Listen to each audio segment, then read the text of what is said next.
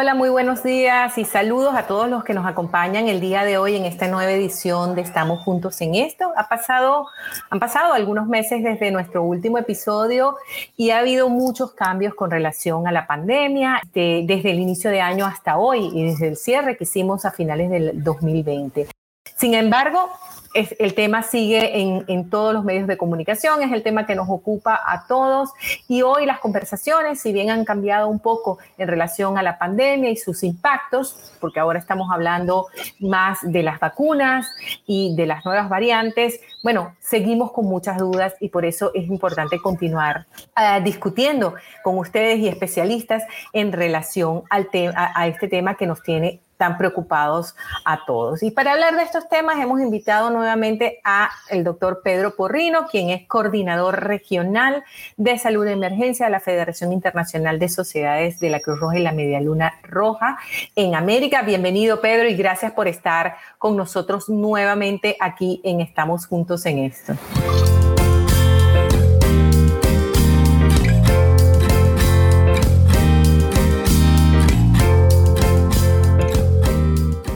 Hola, buenas eh, Diana y, buenas tardes, buenos días, buenas noches, de donde quieran que nos estén eh, viendo eh, las personas que están con nosotros. Como siempre, un placer de nuevo estar, estar contigo y estar en, este programa.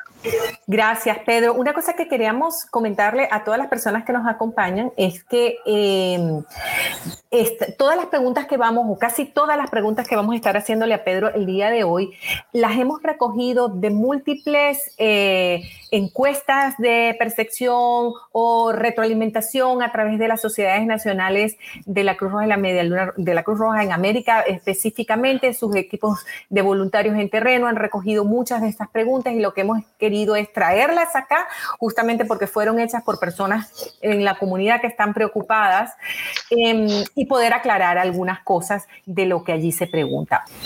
Y habiendo dicho eso, vamos a, iniciar con la, con la, entrevista, Pedro. Eh, eh el, el, 2021, yo diría que con muchas esperanzas en, en, en las vacunas, ¿no? Sin embargo, temprano en el año comenzamos a escuchar acerca de estas mutaciones del virus que rápidamente fueron etiquetadas con los nombres de los países donde en teoría se, originaron estas, estas nuevas cepas del virus. Pero ¿nos podrías aclarar qué significa que existan estas nuevas variantes del virus?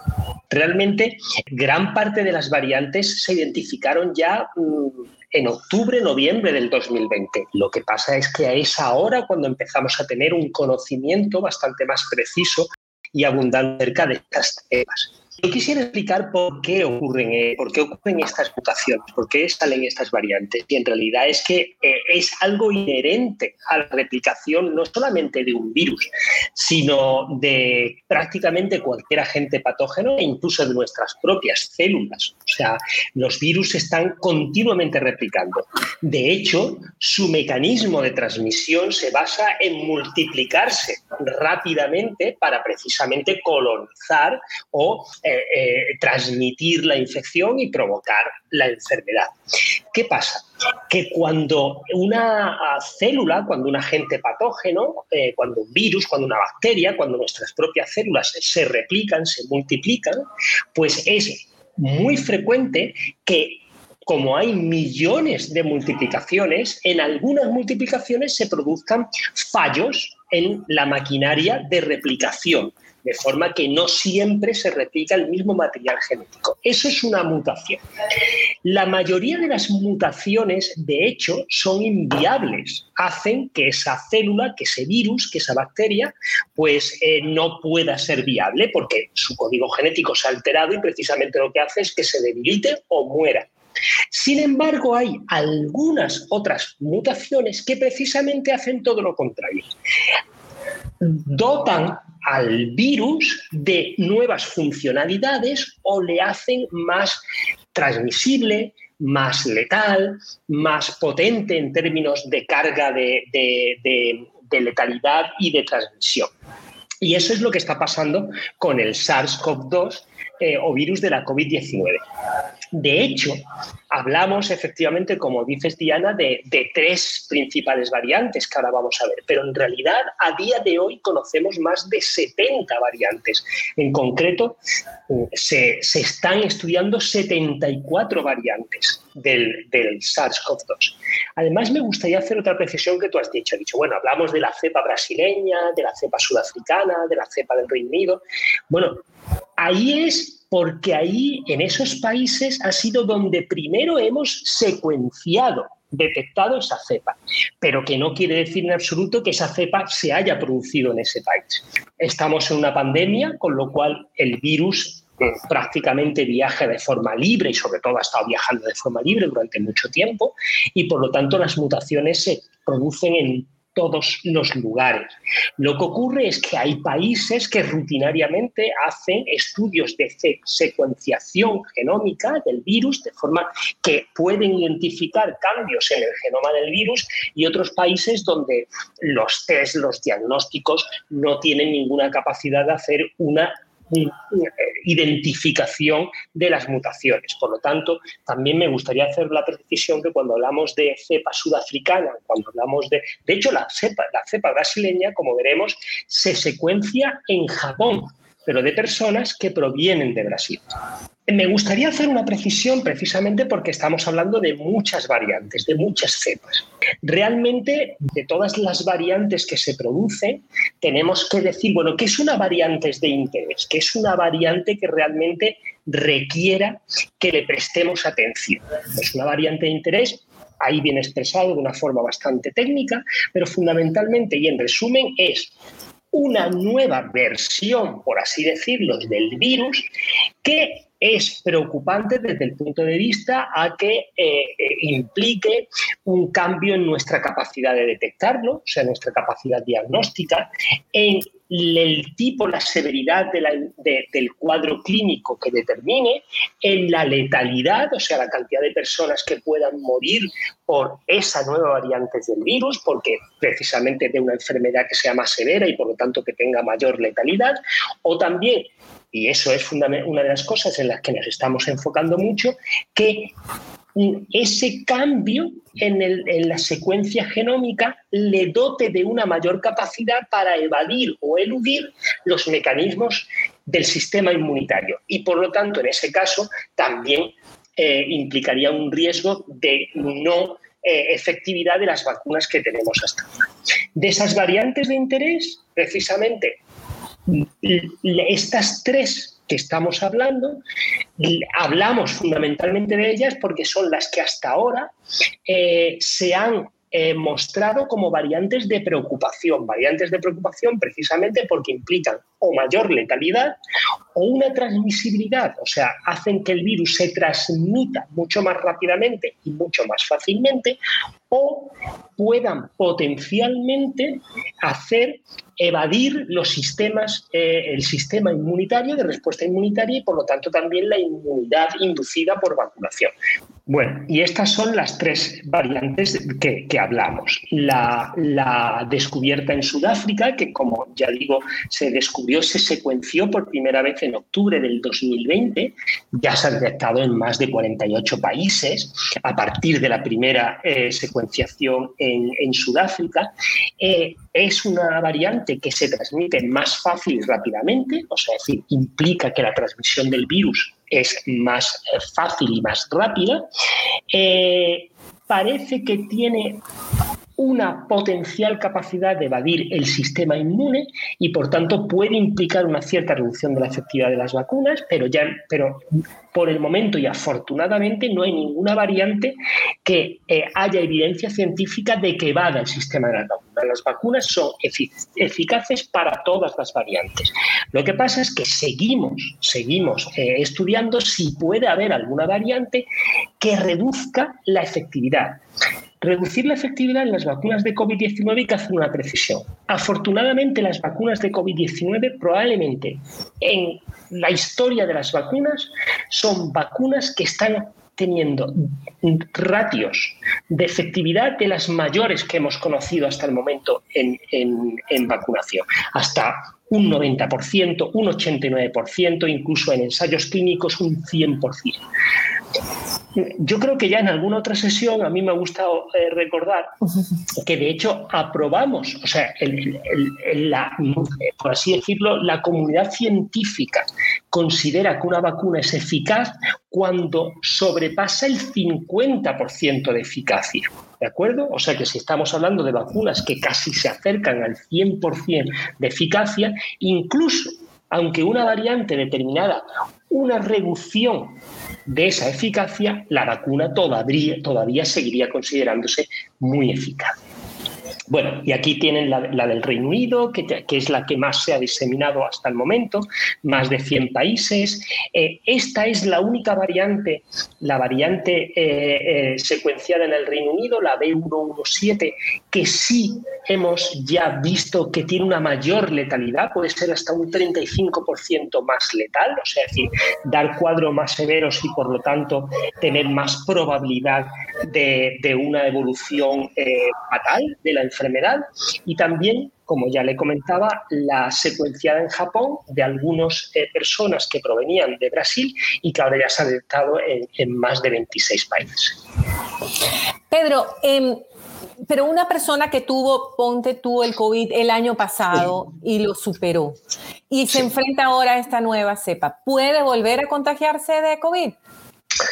A ver, el tema de las reinfecciones es todavía un tema eh, muy en estudio. Además, hay que hacer una precisión.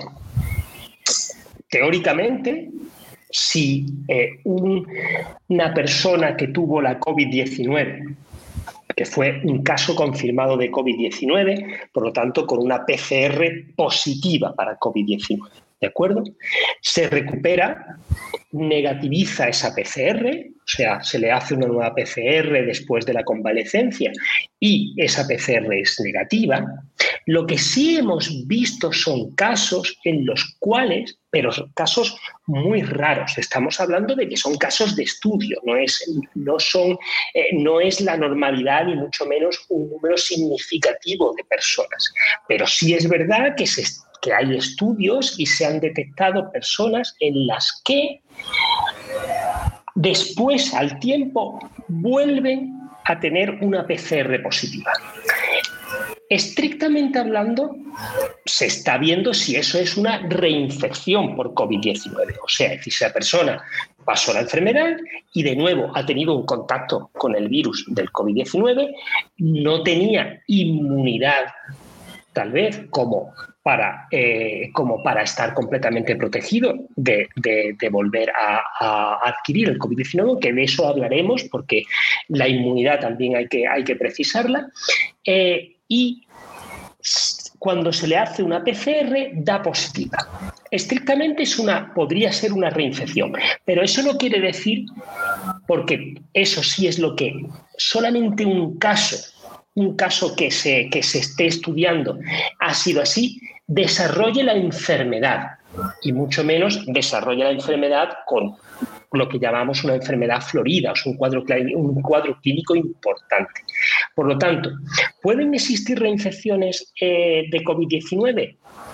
Hay evidencia científica de que hay personas que por lo menos han vuelto a ser positivas para COVID-19.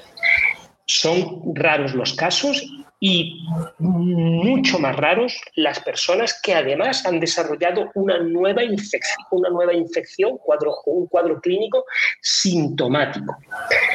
¿Qué papel puedan jugar las variantes? También se está estudiando, porque no siempre hemos tenido la posibilidad de en esas reinfecciones hacer una secuenciación genómica del virus para ver si son variantes distintas a lo mejor la primera vez que esa persona fue positiva para COVID-19 no se le hizo una secuenciación genómica, por lo tanto no podemos tener la comparación con la segunda vez. Por lo tanto, todavía está mucho en estudio.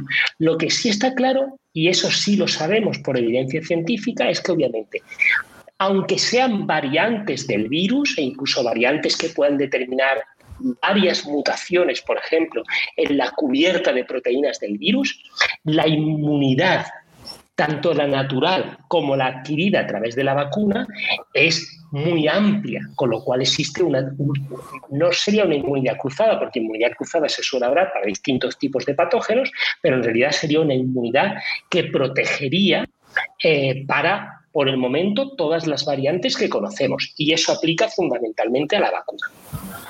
Ahora, Pedro, algunas de estas variantes se ha, se ha visto en medios eh, que afecta, a diferencia de lo que escuchamos el año pasado, hay personas en menor rango de edad que están siendo más afectadas por algunas de estas variantes, es decir, que comienzan a estar como, comienzan a convertirse como en población de riesgo eh, incrementado, ¿no? ¿E-, ¿Es esto cierto o básicamente no hay una, una base científica todavía para ello? Bueno, eso también había que, que precisarlo. Eh, en realidad, eh, desde el principio de la pandemia, y de hecho yo creo que, que, nosotros en algunas sesiones, y tú Diana y todo el departamento de, que transmite mensajes de la federación y del movimiento, hemos insistido mucho en que de la COVID-19 nadie está libre. O sea, no hay, obviamente hay grupos que tienen más riesgo, que son más vulnerables, pero en ningún momento eh, se, ha, dicho o se haya visto que haya un grupo que los jóvenes eh, estén completamente libres de riesgos, incluso de desarrollar una COVID-19 severa.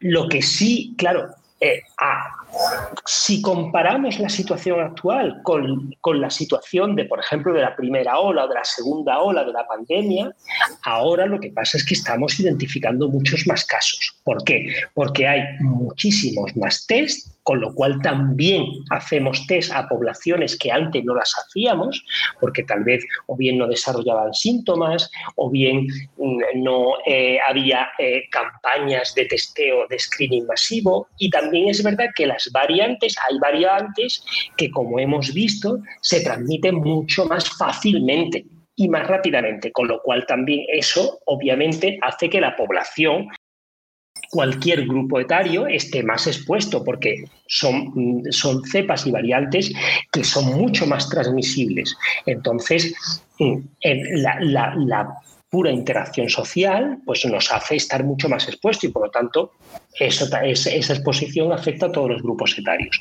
Y sí hay alguna variante que eh, en la medida en que es más virulenta desde el punto de vista de la severidad de los cuadros clínicos que afecta, sigue afectando muchísimo más a los mayores que a los jóvenes, pero también es más virulenta para los jóvenes, con lo cual es verdad que también podemos detectar casos, en la, pero no, no es que sean variantes que afecten más a los jóvenes que a los mayores, sino que siguen afectando muchísimo más a los mayores, pero también pueden afectar más a los jóvenes. Gracias, Pedro. Ya, avanzaste un poquito en el tema de las vacunas, porque la gente sigue estando dudosa, ¿no? Eh, estaba previamente dudosa con las vacunas, ahora está dudosa con las nuevas variantes y las vacunas. Pero efectivamente tú, has comentado que... Em, que las vacunas eh, eh, sirven para todo lo que, lo, que todos los, los, virus, eh, los, los, virus que conocemos hasta ahora y sus variantes, ¿no? Vinculados con, con la enfermedad COVID-19. pero, pero sin embargo, em, sigue habiendo muchos rumores, mucha desinformación con relación a, a esto. ¿Hay alguna garantía? ¿Hay algún estudio que esté en desarrollo con relación a, a las nuevas variantes y las vacunas? A ver, con esto hay que decir, el mensaje es, las vacunas funcionan, las vacunas son seguras, vacúnese. O sea... De todas, todas. De todas, todas. Las vacunas son seguras, las vacunas funcionan, vacúnese. Dicho esto, y ya me quedo contento con transmitir el mensaje, eh, una vacuna normal, o sea, un laboratorio quiere desarrollar una vacuna contra, la, contra el sarampión, contra la rubeola, contra la polio. Pues ese, ese laboratorio, pues en todas las fases clínicas va a emplear como mínimo 10 años. Mínimo. Sin embargo, con las vacunas de COVID-19 estamos viendo que efectivamente hemos tenido ya varias vacunas de COVID-19 en poco más de un año. ¿De acuerdo?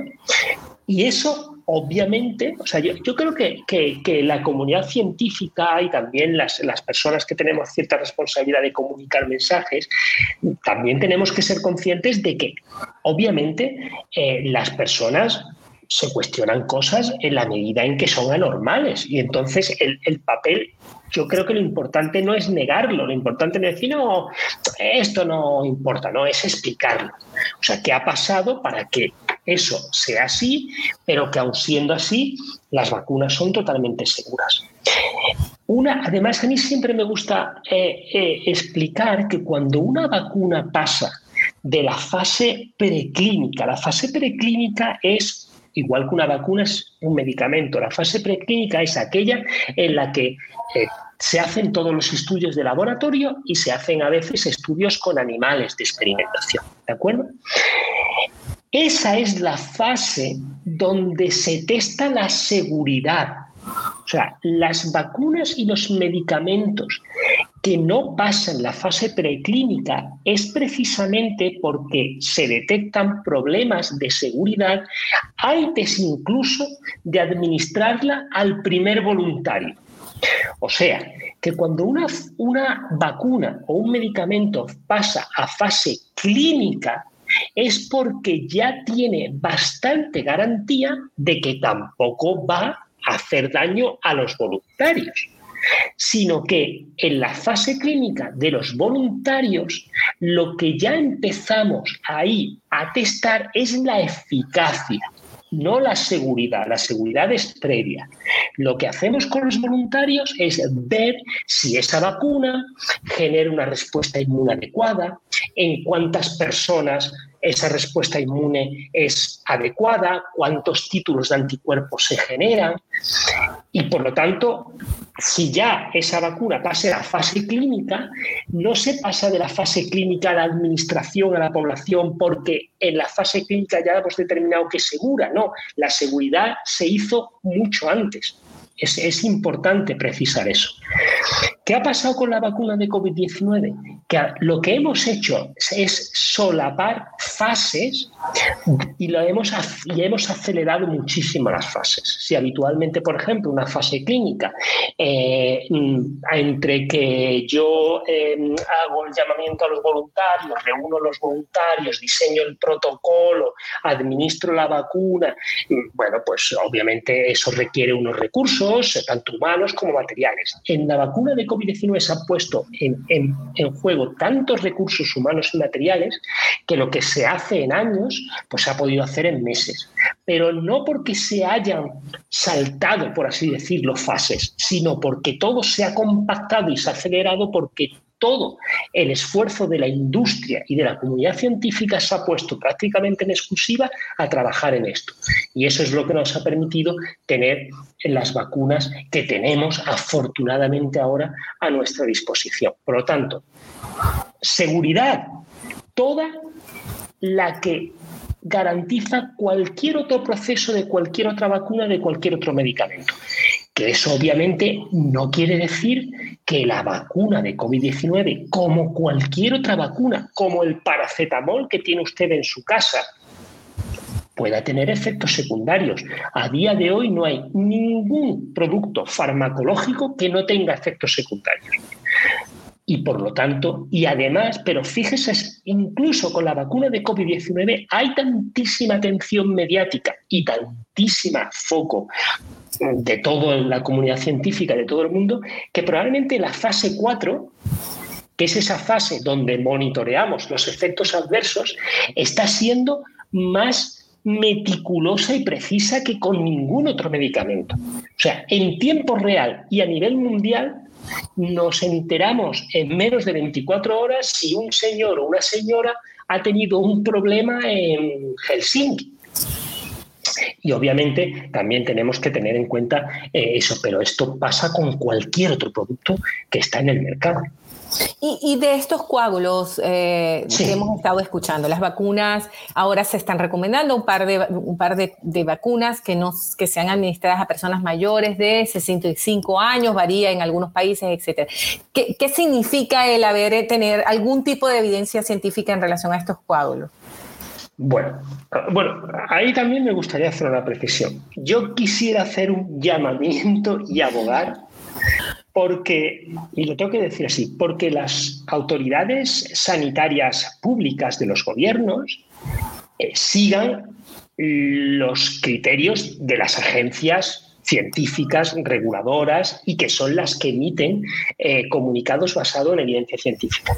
Yo entiendo, y lo entiendo totalmente, que la población, que las personas puedan estar confundidas, porque lamentablemente se están tomando a veces decisiones que vienen marcadas no por la evidencia científica. Si escuchamos a la evidencia científica, si escuchamos a las agencias, si escuchamos a la OMS, si escuchamos a la OMS, escuchamos a la Agencia Europea del Medicamento, a la FDA, incluso obviamente a los laboratorios, pero mucho más a, las a, organismos que, son imparciales, que son objetivos, obviamente, eh, lo que sabemos a día de hoy es que efectivamente hay dos vacunas la de AstraZeneca y la de Janssen, en los cuales, como un efecto secundario muy raro, pues se han producido efectos trombóticos con trombocitopenia, o sea, trombos con bajada de plaquetas, que incluso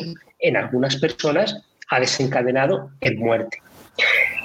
Pero estamos hablando de un 0,0004% de probabilidad. O sea, había, tiene usted más probabilidad de que él alcance un rayo de que realmente eh, pueda tener este efecto secundario por las vacunas. Y lo que ha dicho hasta ahora todos los organismos regulatorios es que lo que hay que hacer es, en el prospecto de estas vacunas, introducir que efectivamente, como efectos secundarios muy raros, Mire, la Agencia Europea del Medicamento habla de uno entre 100.000 e incluso la Agencia Reguladora Británica habla de uno entre 250.000, se puede dar un efecto trombótico. Eh, eso en cualquier medicamento, en cualquier vacuna, es un efecto extremadamente raro. Pero lo que ha dicho los organismos regulatorios, usted lo tiene que especificar porque existe esa relación muy improbable, pero en ninguna medida eso justifica ni parar la vacunación con estas vacunas, porque el beneficio que brinda la vacunación es inmensamente superior al riesgo de cualquier efecto adverso eh, de los que actualmente conocemos. Pues el grupo donde habría más riesgo, porque también está asociado a la edad, más riesgo de un efecto trombótico, que sería el grupo, mm, y además muy asociado a mujeres entre 20 y 29 años, por 1.1 efecto trombótico, se preven, habría siete personas que no desarrollarían signos severos de COVID-19 e ingreso en UCI por la vacunación de AstraZeneca. Pero es que si nos vamos a grupos etarios como el de 50-59 o 60-69, que son precisamente grupos etarios que tienen una mayor vulnerabilidad y, un mayor riesgo de padecer eh, COVID-19 severo y muerte, fíjense ustedes que la posibilidad de un efecto secundario por 0,2 personas, o sea, vamos a ponerlo por cada persona, que sería multiplicar 0,2 por 5, por cada persona habría 700 personas que no morirían o no ingresarían en UCI por COVID-19. O sea, yo vacuno 701 personas o, o, vacuno muchísimas personas, bueno, estoy evitando que 700 ingresen en la UCI o mueran frente a un, una persona que puede desarrollar un efecto trombótico, que ni siquiera es riesgo de morir, es riesgo de desarrollar un trombo. eh, estamos hablando de efectos trombóticos como si fuera una cosa eh, extrañísima que provoca la vacuna de AstraZeneca y la vacuna de Janssen. Eh, los trombos son efectos secundarios que están asociados a muchísimos factores de riesgos muy habituales en nuestra, en, nuestra vida. Bueno, como, como, como ven hoy, con la vacuna de AstraZeneca, cuatro casos por millón, o estaba hablando de ese 0.0004 que le hablaba antes, pero es que una mujer que esté tomando eh, eh, anticoncepción por vía oral, vías, eh, pastillas anticonceptivas, en el prospecto de la pastilla anticonceptiva y la evidencia científica dice que tiene un riesgo de 0.05 a 0.12% de desarrollar trombos. Pero es que los fumadores tienen un 0,18%. O sea, estamos hablando de mil o dos mil veces más riesgo por fumar que por vacunarse contra la COVID-19. Pero es que el propio virus de la COVID-19 provoca trombos. De hecho, hemos explicado en algunas sesiones cómo eh, los casos severos de COVID-19 suelen cursar con un fallo multiorgánico, con una coagulación intravascular diseminada, con efectos precisamente con alteraciones trombóticos de los mecanismos de la coagulación. Y hay hasta, hasta un casi un 17% de los pacientes que sufren de COVID-19 desarrollan trombos. Entonces, bueno, eh, yo creo que, hay que mandar un mensaje muy claro. Mire usted, es que si, si compara usted los riesgos, ya no de otros factores, de la propia enfermedad, con los riesgos que sabemos a día de hoy de la vacuna, vacúnese. Así es, Pedro. Y ya prácticamente estamos llegando al final, pero vamos a, quiero hacer una ronda rápida de preguntas-respuestas, de preguntas que nos han ido llegando por el chat, pero también preguntas que hemos, como te comentaba anteriormente, recogido de, encuestas que hemos hecho en, en distintos países de la región. Y voy a comenzar por una que se repite mucho. ¿Puedo colocarme la primera dosis con una marca de vacuna y la segunda con otra marca? A ver, poder a día de hoy eh, la administración de la vacuna de COVID-19 por lo general está sujeta a las normativas y a las políticas que establece cada eh, gobierno y cada, eh, y cada Ministerio de Salud. Lo que la evidencia científica dice y que lo, que los organismos científicos están diciendo es que no es recomendable, no es aconsejable. La segunda dosis de la vacuna se debe poner con exactamente la misma marca, la misma eh, tipo de vacuna que eh, la primera dosis. Mezclar vacunas no es algo que aconsejemos, primeramente porque no sabemos qué tipo de inmunidad estamos, eh, ya perdemos o sea, todo, todos los estudios de inmunidad se caen porque los estudios de efectividad se han hecho obviamente con el mismo tipo de vacuna y tampoco sabemos si precisamente se pueden estar potenciando algún tipo de efecto secundario. Con lo cual, a día de hoy hay dos cosas la misma vacuna para la segunda dosis o incluso si en el futuro hay una tercera dosis. Por ejemplo, Pfizer ya está hablando de una posible tercera dosis en el caso de que se vea que se requiere una tercera dosis para hacer una potenciación de la inmunidad, pero siempre con la misma tipo de vacuna y en los periodos que marca la mm, productora de la vacuna para hacerla. Lo digo porque también a lo mejor es una pregunta que es, bueno, ¿puedo esperar cinco meses? ¿Puedo esperar seis meses? ¿Puedo esperar mm, un año? No. Igual que usted, cuando le dice el médico, toma usted paracetamol cada ocho horas, se lo toma cada ocho horas y no decir, bueno, ¿y me lo puedo tomar cada 48 horas? Hombre, pues si se lo toma usted cada 48 horas no va a hacer el efecto. Exactamente. el paracetamol está pensado para tomárselo cada ocho horas por tema de farmacodinámica. Bueno, pues la vacuna igual. Si quien hace la vacuna y quien ha hecho todos los estudios le dice que la vacuna se la tiene que poner usted a los 21 días para que la generación de inmunidad sea la óptima, póngasela usted a los 21 días. Ese es otro mensaje que habría que, y que combino y vuelvo a hacer abogacía a las eh, autoridades sanitarias, a que por favor tampoco mandemos mensajes totalmente contradictorios. Eso es lo que dice la evidencia científica y eso es lo que marca tanto las eh, productoras, manufacturadoras de la vacuna, como los organismos científicos con autoridad para regular este tipo de cosas. Esa precisamente era una pregunta de los, los tiempos, ¿no? Que también se está preguntando las personas. Otra pregunta que nos ha llegado es, ¿por qué no se pueden vacunar las mujeres embarazadas? Bueno, es que eso no es así las mujeres embarazadas no es que no se puedan vacunar, sino que con la eh, priorización de grupos que por lo general están en todos los países en este momento, no están consideradas todavía como grupos vulnerables o grupos prioritarios y por eso no se han vacunado.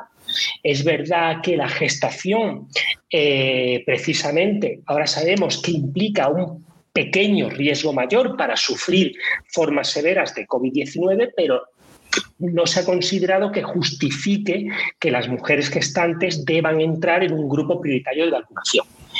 Pero la gestación no es nada que impida la vacunación con COVID-19. De hecho, en algunas gestantes que se han vacunado, porque o bien por estudio clínico, o bien porque aparte de la gestación tenía algún otro tipo de factor de riesgo que ha hecho que se le priorice para la vacunación, lo que se ha demostrado y hay evidencia científica es que además han pasado anticuerpos protectores al feto, con lo cual existe también una transmisión vertical de la inmunidad, que es muy importante. Eh, otra pregunta que nos llega, Pedro, ¿por qué no se vacunan los menores de 18 años si, digamos, tradicionalmente uno vacuna, vacunas hasta desde los bebés, ¿no? Entonces, un protocolo de inmunización eh, comenzando con los bebés, ¿no? Bueno, pues aquí estamos un poco en una situación un poquito parecida para, para, las mujeres embarazadas. Primeramente porque sabemos que por debajo de 18 años sobre todo y en niños, eh, el impacto, la virulencia de la enfermedad es infinitamente menor que en grupos etarios muchísimo más vulnerables. Y por lo tanto hemos empezado a vacunar y ahora vemos, la vacuna, lo que estamos haciendo ahora con la vacuna es evitar muertes no tanto control la transmisión, porque eso es a lo mejor ahora, si me lo recuerdas, una cosita que podemos eh, decir porque es muy importante. En los niños, obviamente, no es una población de riesgo, pero además no existen, y ese sí es algo que, tenemos que avanzar, no se han hecho estudios clínicos en niños. O sea, cuando, cuando, un, cuando un medicamento una vacuna se eh, tiene también como población objetiva a los niños, hay que meterlos en, en la fase de estudio clínico vuelvo a repetir, no tanto para la seguridad, sino para ver también cómo se desencadena la respuesta inmune en los niños, que tiene ciertas peculiaridades. Ya existen bastantes estudios clínicos con niños para COVID-19 porque además sabemos que es que los niños los vamos a tener que vacunar si queremos obtener ese entre 60 y 80% de inmunidad eh, a nivel de la, de la población para decir que existe ya esa famosa inmunidad de grupo que nos permite relajar un poquito las medidas de salud pública. Pero mm, no es porque no se puedan vacunar los niños, sino primeramente porque no es un grupo prioritario, porque no es un grupo de riesgo, y segundo porque tenemos que avanzar un poco más en los estudios clínicos para saber cómo, primeramente incluso para saber la dosis. Obviamente a los niños probablemente no le podamos administrar la misma dosis que a un adulto. Entonces, saber qué dosis tenemos que administrar a los niños para desencadenar una respuesta inmune apropiada. Pedro, coméntanos antes de cerrar eso que nos ah. decías en este momento de, que estamos evitando muertes y no dispersión más de la, de la, enfermedad. Claro, aquí existe una cosa porque yo creo que es, que es, que es algo muy... Em, que, genera además cierta confusión y además es, yo creo que es muy lógico preguntarse, bueno, y usted, si ya estamos medianamente un poco vacunados o si está vacunado, ¿por qué tengo que seguir llevando mascarilla? ¿Por qué tengo que seguir lavándome las manos? Bueno, pues porque este virus es un virus eh, que lo primero que hace es coloniza las mucosas, las mucosas eh, de la nariz, de la faringe, de la boca, es un virus que, se transmite fundamentalmente eh, o exclusivamente a través de la vía respiratoria.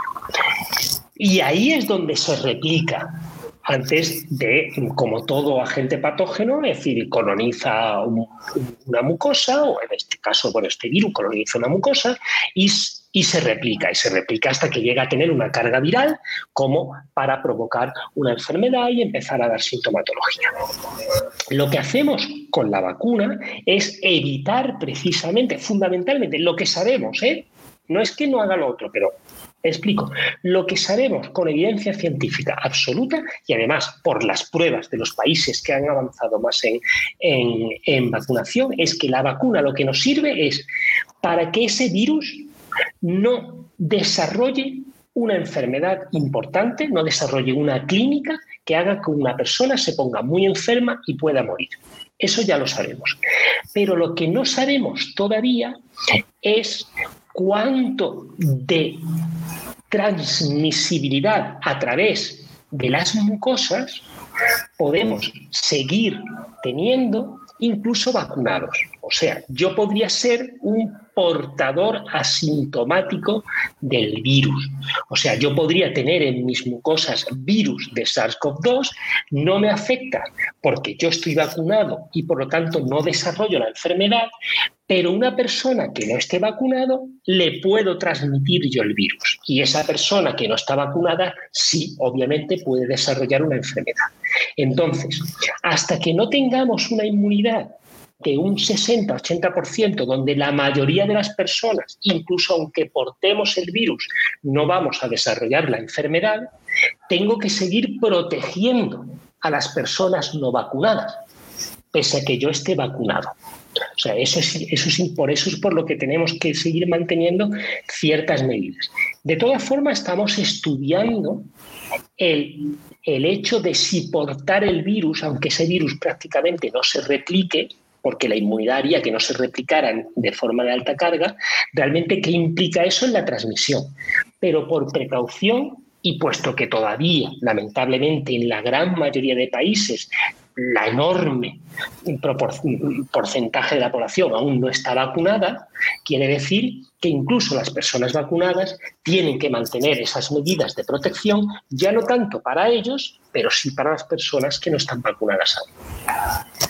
Muchísimas gracias, Pedro. De verdad ha sido un volumen de información enorme y muy esclarecedora. Creo que vamos a necesitar otra sesión porque nos quedaron preguntas que nos han enviado, que nos han enviado, que hemos recabado y que creo que son súper útiles poderlas responder eh, eh, en, vivo y, a través de redes sociales para que la mayor cantidad de gente las pueda, las pueda tener. Y les recordamos además que pueden conectarse con nosotros a través de la línea WhatsApp. Les recuerdo el número con el código de Panamá que es 507-6370-9973. El código de Panamá 507-6370-9973. Muchísimas gracias Pedro por estar con nosotros. Un una hasta una próxima vez. Cuando queráis. Gracias. Hasta luego.